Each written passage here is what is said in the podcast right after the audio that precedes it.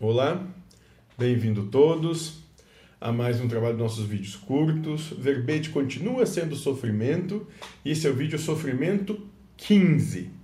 Continuando a falar sobre as frases do nosso glorioso pai Joaquim de Aruanda, né? Onde ele vai dizer o seguinte: História de uma moça. Professora de cursos de autoajuda, baseado nas doutrinas orientais, mas ela sofria porque gostava de um homem que maltratava ela.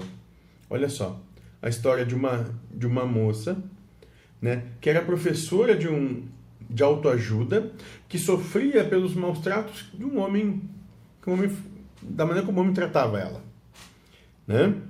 Ela conhecia todas as técnicas do não sofrimento, mas não conseguia colocar em prática. Então eu disse para ela: viva o seu sofrimento com felicidade e não com sofrimento. Né?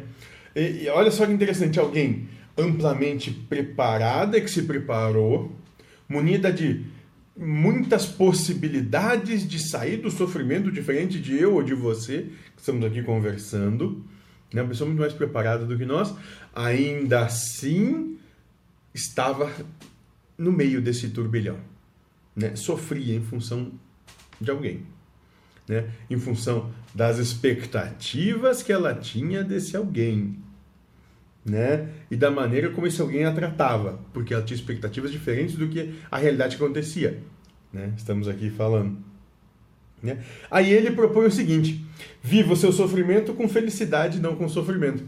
Ele está dizendo o seguinte: viva então o que você tem, da maneira que você tem, sendo feliz com o que tem, não achando ruim.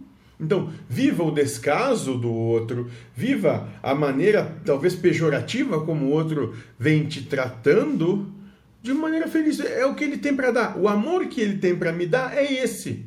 Eu não vou mudar ele. Ele não vai mudar por minha causa. Porque ele é assim. É assim que ele ama, é assim que me ama. Quando a gente começa a ter essa percepção que nós não vamos mudar ninguém e que esse é o amor que tem lá para nós, outros aqui, Perfeito. Entenda, eu estou aqui, eu estou sabendo que é assim. Não tem problema. Eu fiz uma escolha para isso, achando que tem qualquer livre-arbítrio, né? Deus me colocou aqui para isso, então é aqui que eu tenho que ficar. Não tem problema. Vou viver isso com felicidade. É o que o Pai Joaquim aqui propõe. Seja feliz.